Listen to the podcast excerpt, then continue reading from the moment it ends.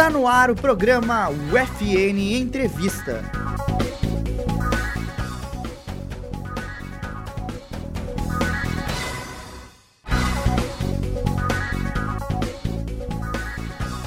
Olá, seja bem-vindo e bem-vinda ao UFN Entrevista, o programa que você acompanha todas as semanas na Rádio Web UFN. Eu sou Patrício de Freitas. Eu sou Laura Gomes. Na pauta de hoje falaremos sobre mudanças climáticas.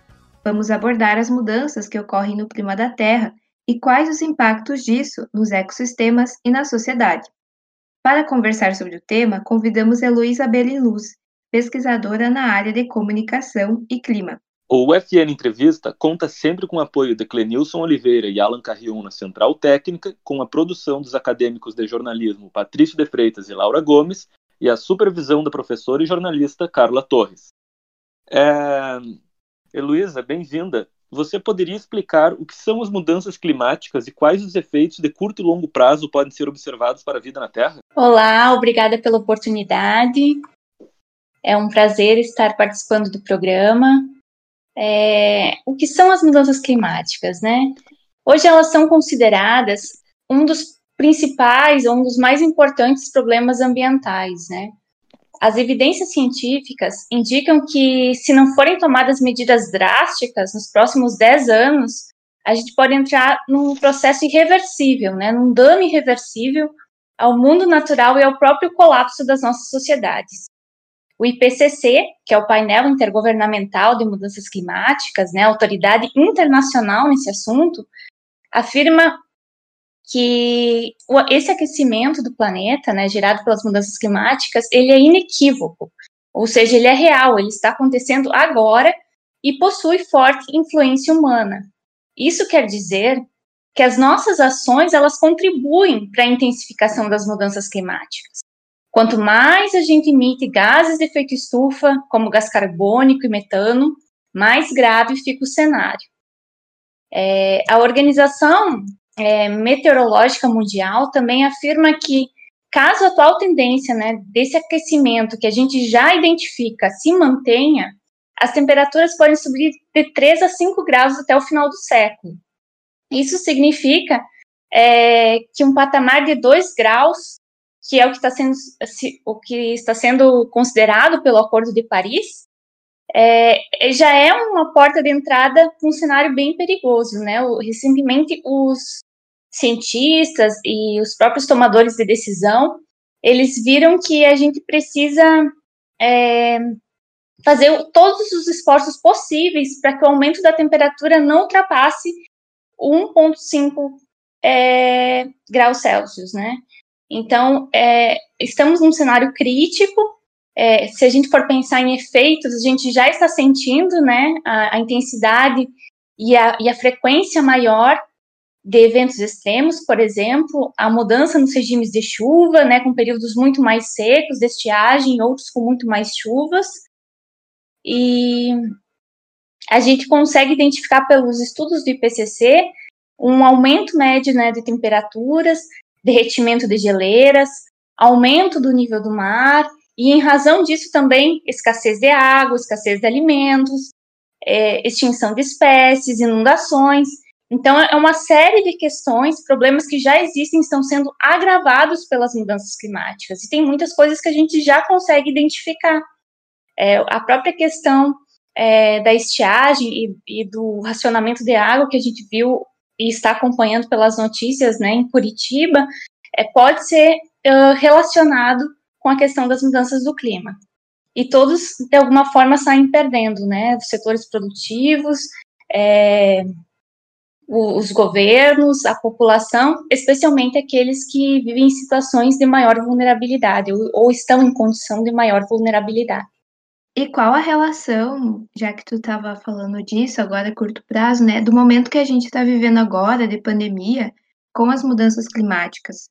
É, existem sim é, relações possíveis, né? As mudanças climáticas elas alteram os ecossistemas e, consequentemente, o equilíbrio entre os seres vivos, né? Então, o, o risco de uma pandemia ser decorrente das consequências das mudanças do clima já era previsto antes mesmo é, dessa pandemia de coronavírus, né, dessa crise sanitária que estamos vivenciando hoje. É, existe uma relação forte entre a perda da biodiversidade e é, a, a, ideia da expansão de vírus e doenças infecciosas, né? A perda da biodiversidade se torna um, uh, uma, uma, uma, uma válvula ou, ou um catalisador né, da expansão desses vírus. E a degradação ambiental ela vai intensificar o problema climático e amplificar as chances da dispersão de novas doenças, né? Há pesquisadores que dizem que no ritmo né, da destruição que a gente já observa hoje, é provável que a gente tenha outras epidemias em breve, né? Ainda na nossa geração a gente consiga ver outros ciclos por conta é, desse processo destrutivo da natureza. Quanto mais o homem avança as fronteiras agrícolas, desmata e tem contato com animais selvagens, maiores são as possibilidades de contatar com vírus que ainda não são conhecidos e que podem gerar é, epidemias ou pandemias. É, Luiz, tu acredita que a cobertura midiática brasileira e internacional sobre as mudanças climáticas, ela é eficaz ou ela pode melhorar? E como ela pode melhorar caso tu, tu não veja ela como eficaz? Você medir a, a eficácia né, do trabalho da comunicação, porque existem vários fatores é, que se relacionam nesse processo, né? A percepção de risco das pessoas sobre a questão climática, ela tem alguma interferência das informações que, que as pessoas recebem via meios de comunicação, mas também há uma série de outras questões que estão envolvidas, né? Questões culturais, de crença, de valores, é, da, da, própria construção profissional que, que gira em torno daquela pessoa, né? De, com, com, com, quais pessoas ela se relaciona e quais são os diálogos que são é, fomentados nesse contexto. Mas o, o que se percebe a respeito da cobertura midiática sobre clima é que ela vem se tornando, sim, mais constante, o que é um, um aspecto muito positivo, e apresentando cada vez mais as interfaces né, desse problema com questões econômicas, de saúde, de alimentação. Algumas décadas, a cobertura era muito mais pontual e não tinha essa contextualização.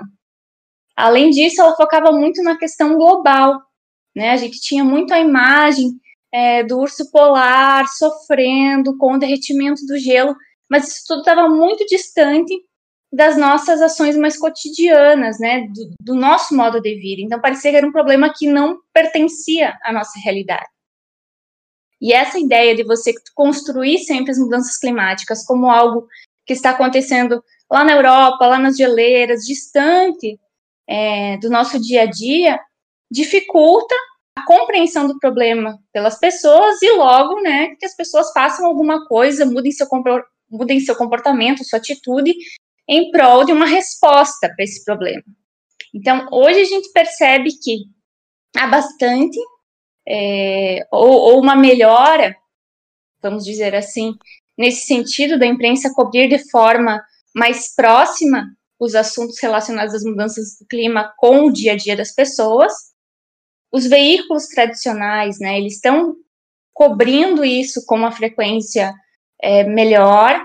Até no último final de semana, é, teve uma matéria bem interessante, feita pelo jornalista Marcos Uchoa, no Fantástico, mostrando como o aumento dos incêndios em diferentes partes do mundo, inclusive lá na Sibéria, é, tem uma relação com as mudanças do clima, né? Então, é, essas relações que antes não eram é, apresentadas para o público, se falava do incêndio, do acontecimento e dos seus é, impactos diretos ali na, na, naquele local, e isso não era de alguma forma explicado como também sendo é, decorrente né, desse aspecto mais global das mudanças climáticas, e isso já ocorre hoje é, de uma forma um pouco mais sistemática.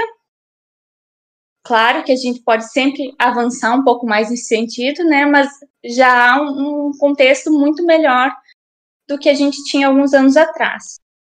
É, e a gente precisa sempre pensar que as mudanças climáticas elas criam essas condições para que a gente veja os problemas que já conhecemos uh, ganhando uma proporção maior, uma intensidade maior. Então, a gente pode e deve ampliar sempre, né, essas questões e não apontar somente os riscos, né, ou os efeitos negativos, mas também pensar nas soluções, do que, que as pessoas podem fazer diante disso. É, e nesse sentido, o papel da imprensa é fundamental, ele ajuda nessa, nessa primeira percepção do problema e quando aponta alternativas, né, ou formas é, que a gente pode adotar para de repente minimizar esses prejuízos ou se adaptar a essas novas condições, é, isso também permite que a população consiga tomar decisões mais conscientes e pró-ambientais, né? Também pensando em como colaborar nessa resposta global ao problema. Como tu avalia o posicionamento da imprensa de Santa Maria sobre isso, sobre como isso afeta a nossa vida mais diretamente na nossa cidade? Então, Patrício, eu não acompanho a cobertura local de Santa Maria, né? Eu moro em Porto Alegre e eu, o que eu posso falar sobre a imprensa local é que ela ainda encontra muitas dificuldades para fazer, às vezes, os links, seja porque não há jornalistas especializados, em questões científicas ou ambientais e que possam, de alguma forma, se debruçar com mais profundidade sobre o tema, seja porque, é, em escala local, às vezes é muito difícil você ter um estudo que faça essa correspondência. Então, há também um receio dos jornalistas em colocar é, para o público né, esse link provável, sem ter o respaldo né, de um dado científico, e às vezes até os cientistas têm receio de falar sem ter é, essa certeza.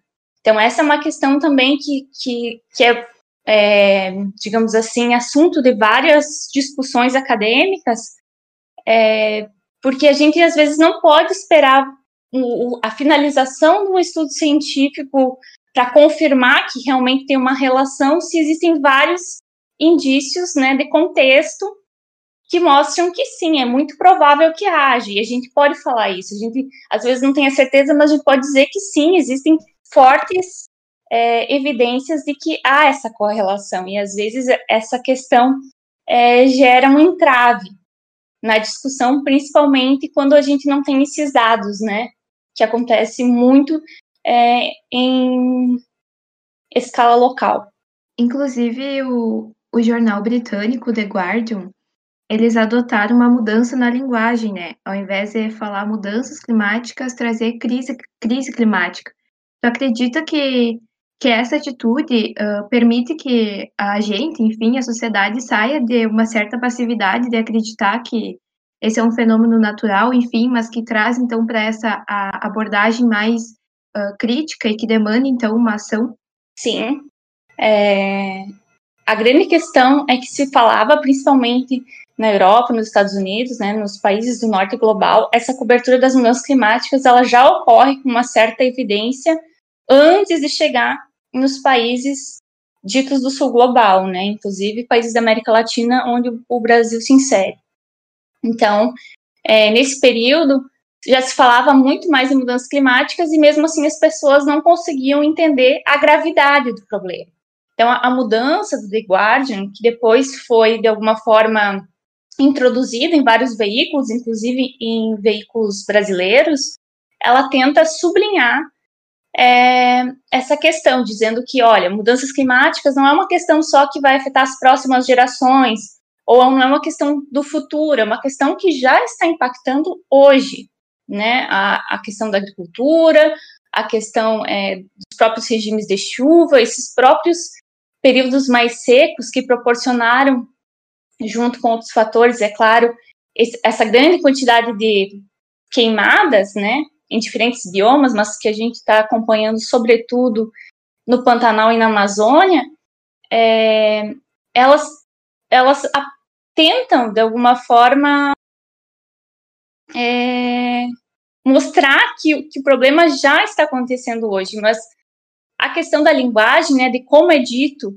e, e como que realmente você apresenta é, essa questão, que é uma questão difícil, transversal, complexa, que tem muitos termos científicos, é, que, que tem um aspecto é, multiescalar, né? Tem esse, essa lógica de afetar todo mundo, de ser global, mas também tem os impactos regionais, tem os impactos locais, então você vê diferentes tipos de afetações em diferentes setores, isso tudo gera uma problemática na hora que você vai comunicar isso, né? Como você simplifica tudo isso que está acontecendo sem reduzir o problema, né? Sem dizer que ah, ele é fácil, porque ele só está atingindo essa parte. Não, ele está atingindo essa parte, mas ele também é, tem é, reverberações, né? Ele também, de alguma forma, vai chegar em outros setores, em outras áreas. Então, o cuidado que os comunicadores é, têm tido, ou pelo menos uma discussão que existe, né, para melhorar o, o, a forma como se faz isso, seja pelas imagens, que também é um grande problema, né, como você representa imageticamente as mudanças climáticas, já que os gases de efeito estufa não aparecem no dia a dia, né? A gente está emitindo gases de efeito estufa, mas ninguém está percebendo, ninguém lembra disso todos os dias. É, e, e, as próprias soluções, às vezes, têm difícil forma de ilustração, o impacto, ele às vezes, ele, por exemplo, o aumento do nível do mar, você não consegue tirar uma fotografia e mostrar isso de forma que as pessoas realmente se, é, se sintam sensibilizadas ou percebam a diferença, porque é muito pouquinho, é tudo muito sutil. Mas dentro da lógica de interdependência ambiental, né, no, no qual todos os sistemas se relacionam, isso gera um impacto enorme, que coloca em, em risco, inclusive, a sobrevivência da espécie humana. É, então, eu percebo que essas discussões no campo da comunicação, elas estão cada vez mais presentes, há sim um, um cuidado de querer trazer a mensagem com toda a gravidade né, que ela representa, mas também na, com um cuidado para que essa mensagem não, não se torne é, uma mensagem de apatia, no sentido de que as pessoas percebam que o problema é tão grande que elas não conseguem fazer nada, porque o, o que, que né, as pessoas pensam, o, que diferença vai fazer eu parar de consumir carne ou eu ter uma vida é, onde eu use menos o carro, se o meu vizinho continua fazendo tudo isso, né, se as, se as grandes indústrias não estão respondendo é, com, com, mesmo, com a mesma preocupação a esse problema, então a gente tem toda um, um, uma questão que deve ser pensada nos diferentes públicos e com muito cuidado para que a gente possa sim apresentar os problemas, mas também é, apresentar maneiras das pessoas se sentirem é, proativas no processo, né? Perceberem que podem fazer diferença, principalmente pressionando políticos e tomadores de, de decisão para que haja políticas públicas mais amplas que mexam nos principais setores que impactam e que contribuem para a emissão de gases de efeito estufa. E na comunicação dos políticos, como é que tu avalia a declaração de Emmanuel Macron de 2019 sobre internacionalizar a floresta amazônica.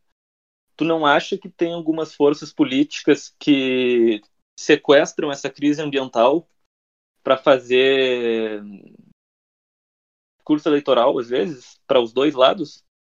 Eu acredito que os discursos, eles estão sempre em disputa, né? Inclusive os discursos das mudanças climáticas. Então a claro. gente vai ter uma série de de campos sociais, de atores com interesses muito diferentes que vão puxar a pauta para tentar fazer com que aquela ideia sirva aos seus interesses. Então, sim, ele, ele, ele é politizado, ele é utilizado por diferentes setores para questões muito diferentes, tanto que as próprias soluções, entre aspas, né, as alternativas para a gente combater as mudanças climáticas, elas estão em lugares bem diferentes. A gente tem é, muitas pessoas defendendo o mercado de carbono, por exemplo, né, que é essa ideia de você é, comercializar é, a, a, quantidade de gases de efeito de estufa que você pode emitir ou que você poderia e não emite, então você faz essas trocas comerciais, é, quando na verdade outras pessoas vão dizer que isso não resolve o problema, porque você continua emitindo, você é, apenas garante que as pessoas que emitem um pouco menos possam barganhar esse dinheiro, mas você globalmente isso não faz sentido. Isso pode fazer sentido é, pensando na é, na autonomia de cada país, né, em, na soberania de cada país, em como cada país vai definir isso e daí depois negociar isso no mercado mundial. Mas globalmente isso não vai gerar um impacto que vai realmente acabar com o problema. Então a gente sabe sim que esses discursos eles são apropriados e, é, e por isso que é muito importante o papel da imprensa, né, para mostrar que há vários lados dessa questão, que não é uma só porque é um, um fenômeno científico não quer dizer que existe uma única é, verdade ou uma única versão desse fato, e a gente precisa estar atento, né, em como esse problema que vai afetar todo mundo está sendo instrumentalizado pelas pessoas que de alguma forma têm é, o poder para decidir sobre questões econômicas, questões políticas, questões sociais. É, eu acho que a gente precisa sim considerar que a Amazônia tem um papel fundamental nessa discussão das mudanças climáticas.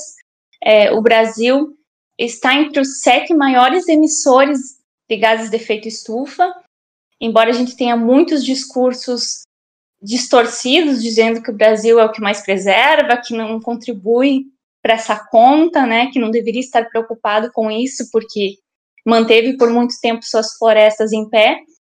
Mas o fato é que a gente está com um, uma política que não está contribuindo para o enfrentamento desse problema. E isso já está gerando problemas não só para a população local, é, mas para todo o país e também, claro, é, quando a gente pensa nessa interdependência, para o mundo todo. Então, precisamos sempre estar atentos e, e, e, tentar ler essas informações de forma crítica, né? Pensando quais são os interesses, quem é que está se beneficiando com esse tipo de discurso. Fazendo só mais um ganchinho com essa questão atual, o Brasil sempre foi cobrado pela preservação da Amazônia, por exemplo, seguindo na linha dos presidentes franceses. Em 89, o François Mitterrand declarou que o Brasil tem que aceitar a soberania parcial sobre a Amazônia, ou seja, o país sempre foi criticado pela conduta dele. O que, que mudou depois da ascensão do atual governo, na prática? Eu acho assim, essa discussão de soberania ela não é uma coisa que vem com esse último governo, embora isso esteja se, uh, sendo repetido com mais força nesse, nesse período. É, às vezes essa discussão da soberania ela acaba sendo uma uma desculpa, assim, um discurso que de alguma forma é, permite que você não faça nada ou que você não cumpra com exigências internacionais, porque afinal você pode, você que determina o que você faz é, dentro né, da, dos limites nacionais. Então, é, eu acho que a soberania ela é importante, mas ela precisa ser utilizada de forma responsável, especialmente porque é, hoje a gente já tem informações que, por exemplo, a gente não tinha é, muitas vezes se compara, né, um período anterior, quando a Europa, por exemplo, devastou suas florestas, mas a gente não tinha, às vezes, as informações que temos hoje. Naquela época não se falava em mudanças climáticas, né, a gente não sabia que isso era tão grave assim. É, isso, isso não quer dizer que a gente não tem que, sim, pensar é, em como que esses países podem, de alguma forma, reparar esses danos causados para a conta mundial, mas a gente precisa entender que a gente não pode repetir uma fórmula que a gente já sabe que é danosa. Então, nesse sentido, que a gente precisa ficar atento, assim, né? Afinal, a gente está defendendo o quê? Porque muito do que acontece, não só no Brasil, mas em países latino-americanos, é, é às vezes você defender a soberania para você explorar para você utilizar um modelo de desenvolvimento extrativista para, num curto prazo, conseguir algum dinheiro, né, algum recurso econômico, é, devastando a floresta, enfim, indo atrás é, de atividades de mineração ou de outras atividades que de alguma forma só extraem os recursos da natureza e não promovem um verdadeiro bem-estar social para a comunidade, né? Esse dinheiro ele acaba ficando concentrado na, nas mãos de poucas pessoas e a população que realmente vive naquele local acaba sofrendo só com os prejuízos dos impactos ambientais e sociais que esse ciclo de extrativismo gerou na região. Então, é, é um pouco, é, novamente, né, pensando na questão né, de quem se beneficia com isso, é a gente olhar e pensar, né, é, qual que é o cenário atual, o que já temos de informação e como podemos realmente criar é, fontes de renda, bem-estar social é, e um tipo de desenvolvimento mais adequado com o nosso cenário contemporâneo, pensando é, numa distribuição mais ampla né, de benefícios e não só trazendo é, o extrativismo como solução, que é algo muito presente no discurso do atual governo.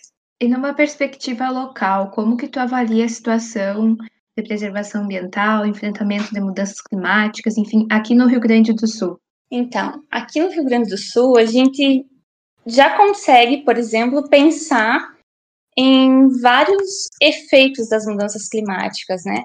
Os dados do IPCC, eles mostram que a região sul do Brasil é, vai ser muito afetada com chuvas e eventos extremos. Inclusive, a gente teve em julho o ciclone bomba, né, que trouxe inúmeros prejuízos econômicos, inclusive gerou algumas mortes. Então, a gente já está sentindo que nossa região é, está sendo impactada. E, ao mesmo tempo, a gente percebe que as ações locais, elas ainda são poucas, né? A gente deveria ter muito mais ações locais. A gente percebe que existe uma inação é, condizente com a política que ele anunciou, é, que o presidente anunciou antes mesmo né, de ser eleito, já não existia uma proposta ambiental que fosse satisfatória, né, não se falava sobre o tema, só se falava em políticas antiambientais, inclusive, e nesse sentido, os governos subnacionais, né, os governadores e os prefeitos, eles precisam estar muito mais atentos, porque eles ganham uma responsabilidade maior, já que não está sendo feito nada é, no âmbito federal. Mas a gente percebe que essas ações elas são muito tímidas, elas têm pouca efetividade. Aqui no Rio Grande do Sul a gente tem é, pouca visibilidade, digamos assim, né? Se, se as coisas estão ocorrendo, elas não aparecem. Então, dá a impressão de que realmente existem poucas decisões que estão olhando para a questão do enfrentamento das mudanças climáticas. E esse é um período essencial, né? Estamos aí em época de eleições municipais e com toda essa questão climática em voga, a gente espera que os candidatos também se coloquem é, ou, ou apresentem propostas, né, nesse sentido. E também cabe a nós, como eleitores e cidadãos, cobrar um pouco é, essas outras esferas por medidas mais eficazes nesse sentido. Aham, uhum, entendi. E tu tem mais alguma coisa que tu queria acrescentar sobre o tema? Olha, uh, eu acho sim que é importante estarmos conscientes de que esse é um problema que diz respeito a todos nós, que diz respeito à humanidade. A gente não, não está falando só da natureza, que vai de repente é, perder algumas espécies, ficar mais escassa, mas a gente está falando da nossa sobrevivência. Então, o tema é, exige que a gente consiga, de alguma forma, fazer as conexões, né? É, da, do que gera as mudanças climáticas, né, da emissão de gases de efeito estufa com as nossas ações diárias, né, com aquilo que a gente acaba uh, fazendo todos os nossos dias. E cabe a nós, enquanto cidadãos, ficar atentos, né, às decisões que são tomadas em todos os âmbitos e pressionar nossos políticos para que realmente as melhores decisões é, nesse sentido sejam tomadas, né? Eu acho que às vezes a gente acaba não sendo proativo no sentido de, de cobrar essas autoridades políticas, as pessoas que realmente podem fazer a mudança, é, ou por não entender realmente né, a dimensão do problema, ou por é, achar que a política está muito desacreditada, enfim, que isso não vai ter nenhum tipo de retorno. Mas nós temos sim um papel coletivo, né, enquanto sociedade, é, necessário para que essas coisas também aconteçam, né, para fazer essa pressão, para realmente exercer de forma plena a nossa cidadania. E os meios de comunicação são essenciais nesse processo, né? Eles são considerados um ator-chave, porque eles acabam deixando explícitas as conexões e, e mostrando é, toda essa necessidade de mudança que a sociedade precisa de alguma forma incorporar. Então, eu acho que é isso. Eu acho que precisamos também tomar para a gente um pouco, né, dessa responsabilidade e acompanhar de perto, assim, o, o que está sendo proposto, né, pelos nossos governantes. Muito bem. Chegamos ao final do FN Entrevista. Muito obrigado, Heloísa, pela presença e disponibilidade. Nosso agradecimento igualmente a você, que nos acompanha. Não esqueça de seguir nossas páginas do jornalismo no Facebook, arroba jornalismo.unifra, e Instagram, arroba jornalismofn. O FN Entrevista conta com o apoio de Clenilson Oliveira e Alan Carrion na Central Técnica, com a produção de Patrícia de Freitas e Laura Gomes e a supervisão da professora e jornalista Carla Torres. O programa volta na próxima semana. Um forte abraço e até lá!